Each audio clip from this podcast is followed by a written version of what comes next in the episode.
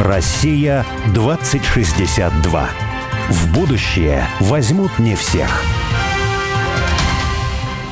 Меня зовут Борис Акимов. А я Олег Степанов. Мы авторы проекта «Россия-2062», штаба вольной мысли, цель которого создать модель позитивного и привлекательного русского будущего. Ну а 2062 это символическая дата, и считается, что в 862 году Рюрика позвали княжить на русскую землю.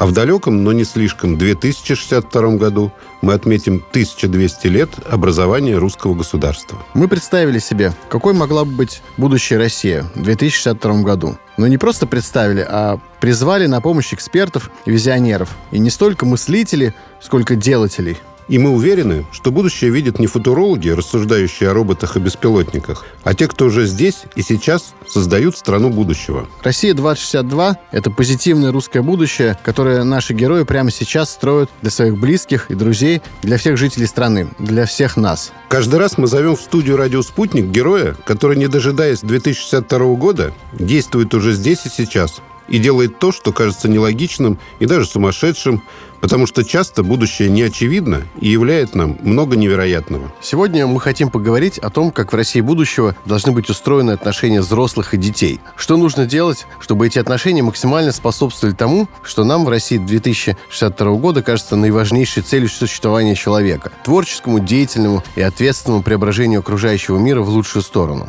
Отношения взрослых и детей – это огромный круг тем на самом деле. Это и семья, и образование, и воспитание. Конечном счете все то, что является причиной человеческого счастья. Для беседы мы позвали настоящего эксперта в области отношений взрослых и детей. Богдан – отец семерых детей – то есть точно человек, имеющий значительный опыт воспитания. Он же учитель с 20-летним стажем, а значит, и в образовании ему есть что сказать. Наконец, он современный художник, то есть человек, посвятивший жизнь постоянному творческому поиску. Богдан Мамонов – многодетный отец, воспитатель, учитель и художник. Будем говорить с Богданом, как в России 2062 года могут быть выстроены взросло-детские отношения, чтобы у нас снова появилось желание заводить большие семьи, и как внутри этих семей выстраивать воспитательный процесс так, чтобы дети росли счастливыми и пытливыми исследователями Вселенной.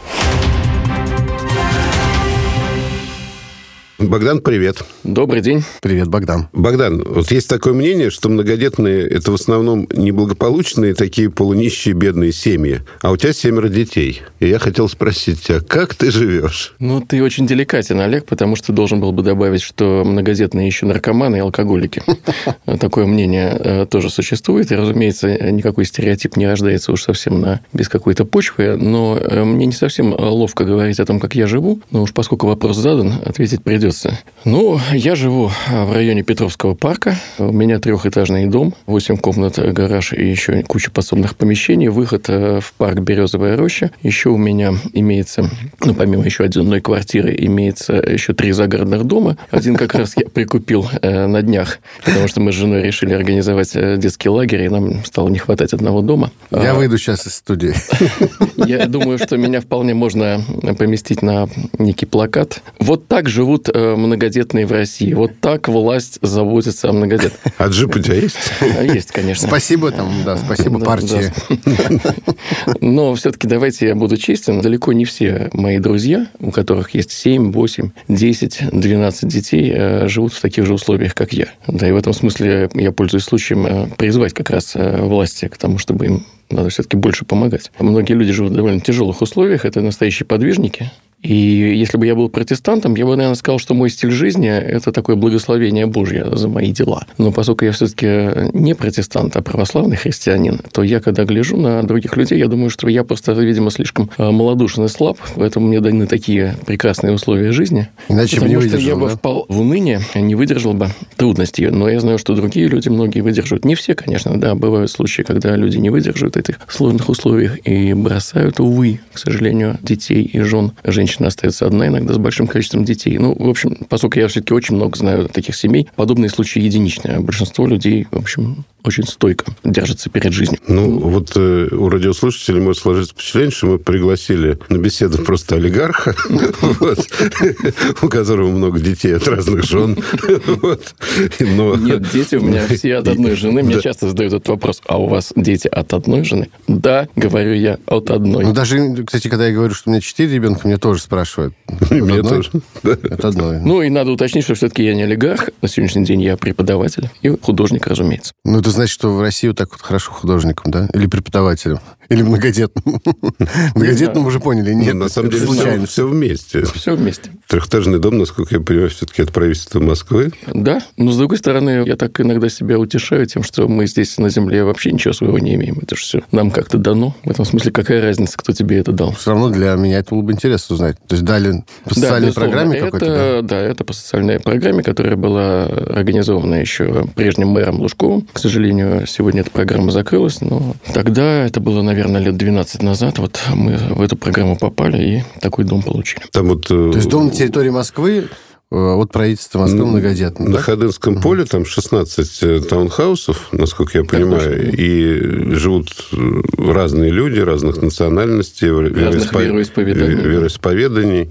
Вот э, куча детей, дети бегают, у всех есть машины, в принципе, у людей. Ну, то есть они не богатые люди, ну, абсолютно нормальный средний класс такой, очень разный, разными вещами занимаются. Да, это так. А Никто толком и не знает, что такое происходило в стране. Таких мини-деревень для многодетных было построено несколько, в том числе и та, в которой я оказался. Ну, я условно Круто. говорю, деревни, они находятся в черте города, конечно. Богдан, а вот скажи, ты радикальный художник был в 90-е, да? В принципе, художник не может не быть радикальным, поэтому ты, наверное, и остался радикальным художником. Твои работы есть и в Эрмитаже, по-моему, да, и в разных музеях. Я... В Третьяковке Эрмитаж – это для зарубежных художников, а я русский. Понятно. Ты представлял Россию на Венецианской биеннале. Так точно. Вы сотрудничали с Бреннером, с Куликом в разных проектах, да? Верно.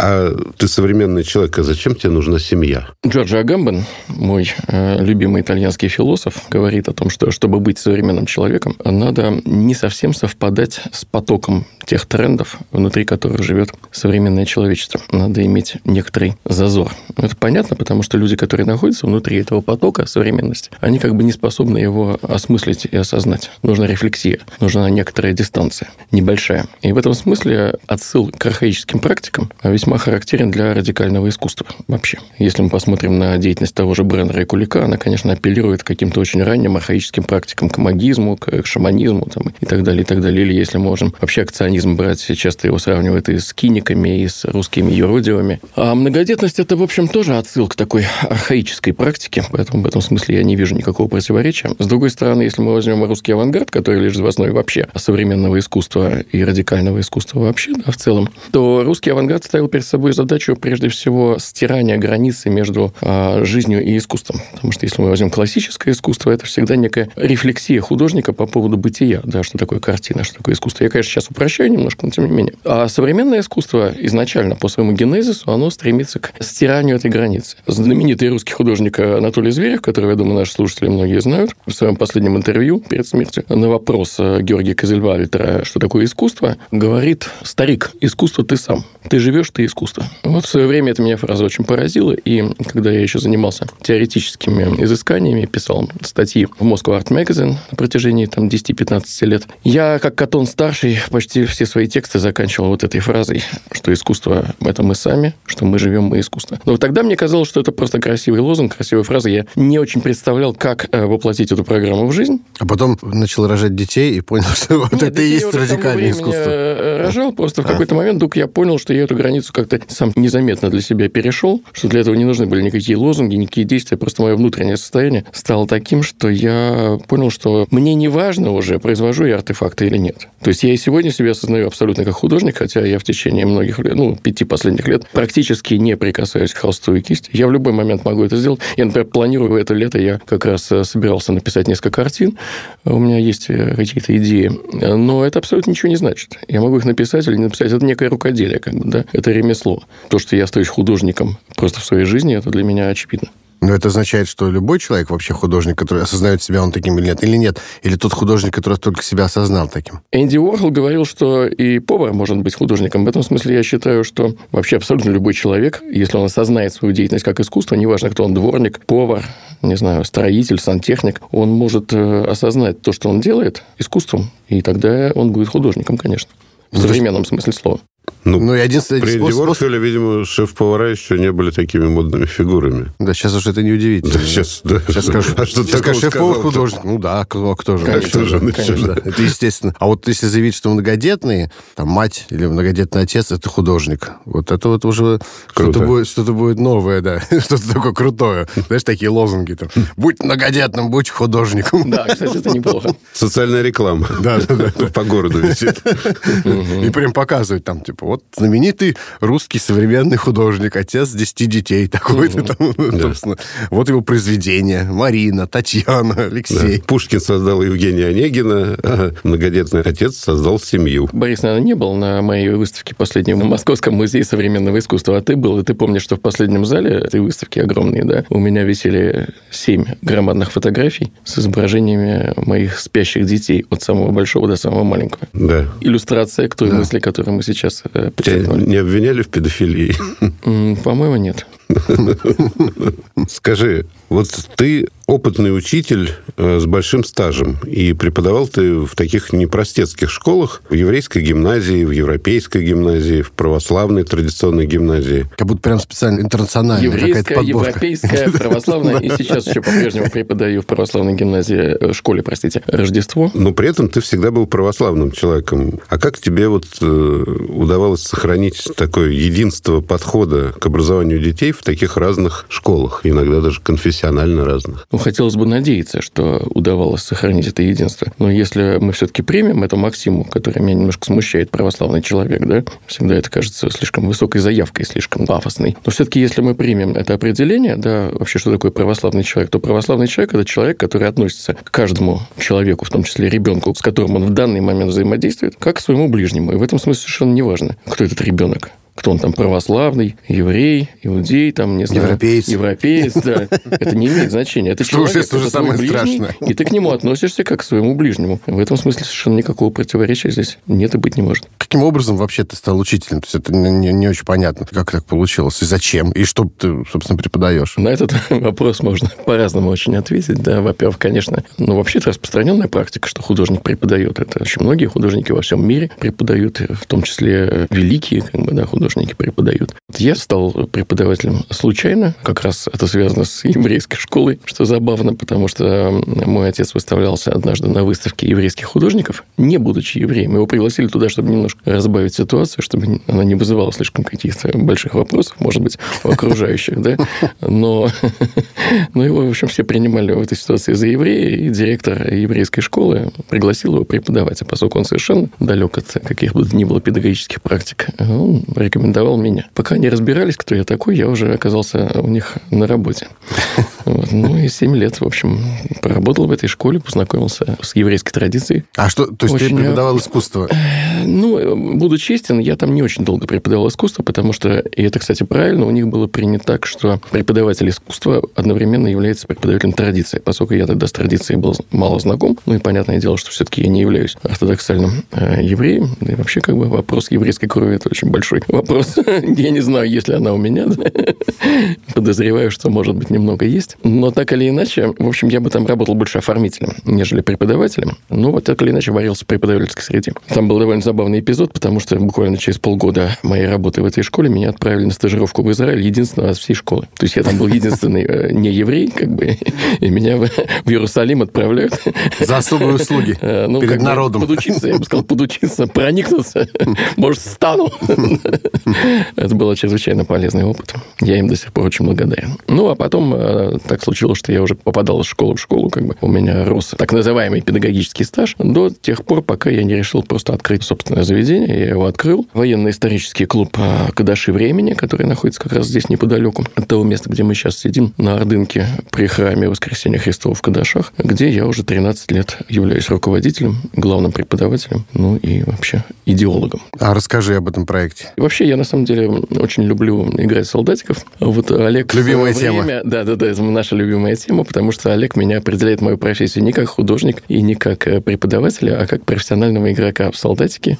И мне это очень нравится. Профессия Да, 21 века. Я, мне нравится не, солда- не солдатики, это само собой, мне нравится определение. У нас уже несколько таких, извини. Работник ЧУМа, Да, да, да, да, игрок в солдатики, и кто-то еще был. Вот, и когда... коллекция очень Когда мой сын старший, э, Филипп, э, достиг там возраста 7-8 лет, там, мы с ним с упоением играли в солдатиков. Потом я э, решил это превратить как бы в некую программу для него и для его друзей по изучению русской истории средневековой. Ну и так сложилось, что возник как бы постепенно клуб, стали подтягиваться люди, оказалось, что это очень актуально, для многих это очень интересно. Сейчас у меня уже одновременно 150 человек э, работает в клубе. За 13 лет прошло их, наверное, где-то до пяти сотен. Это оказалось необычайно востребовано. Э, Разумеется, все перестало ограничиваться игрой в солдатики. Это стало, как бы, в таким серьезным делом. Мы создали некую инсталляцию, проект, который называется «Кадашина времени», по аналогии с «Машиной времени». Мы отказались от идеи машины времени просто потому, что стали слишком сильно ассоциироваться с Макаревичем. Сегодня это совсем не актуально. Вот, поэтому «Кадашина времени» называется этот проект. И вот, собственно, он является основой нашей такой большой военной исторической программы. И культурной, конечно, тоже, потому что художников себе убить невозможно. И мы, собственно, имеем сейчас 7 курсов от э, прихода Рюрика на Русь до Великой Отечественной войны, и плюс еще дополнительный курс по античности Греции и Рим. А для какого возраста? От 8 до 17. А каким образом проходит тут обучение или или Это не игра? обучение. Или Что это такое? Это, опять же, некая жизнь, проживание. Как бы. Каждое занятие – это некий проект, мастер-класс, можно сказать, да, который включает в себя разные типы деятельности от э, имитации путешествия в эпоху, да, который может включать в себя интеллектуальную игру, просмотр фильма, слайдовую презентацию там, и так далее, и так далее. Да. Это творчество, да, как бы путевые заметки. Очень важно, когда ребенок или подросток проживает события через руку, через творческий акт. Реконструкция какой-то военной ситуации, военной эпохи через э, Wargame, потому что я сейчас, ну, думаю, что являюсь одним из специалистов в Москве по Wargame. К сожалению, приходится пользоваться в основном американскими, потому что в Америке это необычайно развитая отрасль.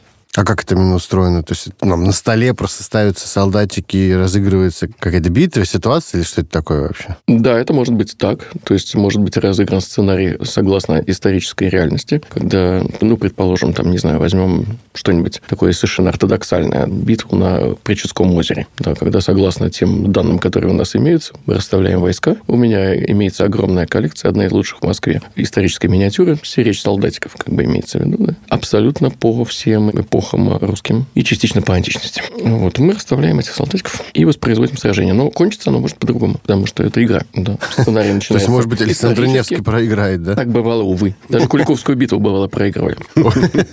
Ужасно. Кстати говоря, буквально неделю назад совершенно кошмарный случай произошел. Мы освобождали Москву от поляков и не освободили. Ух ты. Да, это просто ужасно. В контексте сегодняшней геополитической ситуации особенно тревожно. Да, там просто пятая колонна оказалась, потому что одна группа игроков, возглавлявшая так называемую мятежную партию князя Трубецкого, взяла и перешла на сторону поляков по ходу игры. Была такая возможность, они этим воспользовались. Слушайте, давайте вернемся к детям и к воспитанию детей. А это что, не воспитание разве? Ну, воспитание. Один из методов основополагающих. Через солдатиков. Богдан, скажи, такой глупый вопрос. Может быть, на него невозможно ответить. А какова цель воспитания детей? Что такое воспитание? Да нет, я как раз думал на эту тему, и мне не кажется этот вопрос не глупым. И тем более я думаю, что я знаю ответ. Воспитание – это создание личности, потому что у нас есть иллюзия, что человек, когда рождается, он уже является личностью. Он является только заготовкой личности, он является персоной, но не личностью. А личностью человек должен стать. Да? И вот, собственно, цель воспитания – это помочь ему стать личностью. Это задача и родителей, и преподавателей. Но, разумеется, без стремления самого человека это невозможно. Большинство людей, с которыми мы сталкиваемся, личностями не являются на мой взгляд. Они являются лишь потенцией личности. Это не значит, что их можно там взять там, и в печку кинуть, да, потому что все это зерно личности есть в каждом, да, и уничтожая человека, мы уничтожаем вот этот потенциал. Но это совсем не значит, что этот потенциал раскроется в человеке. Он сам должен к этому стремиться, а мы, педагоги и родители, должны ему в этом помогать. И я предчувствую следующий вопрос. Что такое личность? Вот был такой замечательный человек, антрополог и исследователь исихазма Сергей Сергеевич Харунжий. Он э, исследовал учение великого православного святого Григория Паламы, который, в свою очередь, был систематизатором э, и, так сказать, теоретиком такого явления, как исихазм. Но это как раз о воспитании личности, как бы о созидании личности. Так вот, э, с точки зрения Харужева и, соответственно, и Григория Паламы, человек представляет собой некий сгусток энергии, очень мощный. Когда он рождается, рождается, эта энергия, она в нем очень сильна. Вот если вы возьмете младенца, младенец, когда хочет есть, он может орать три часа.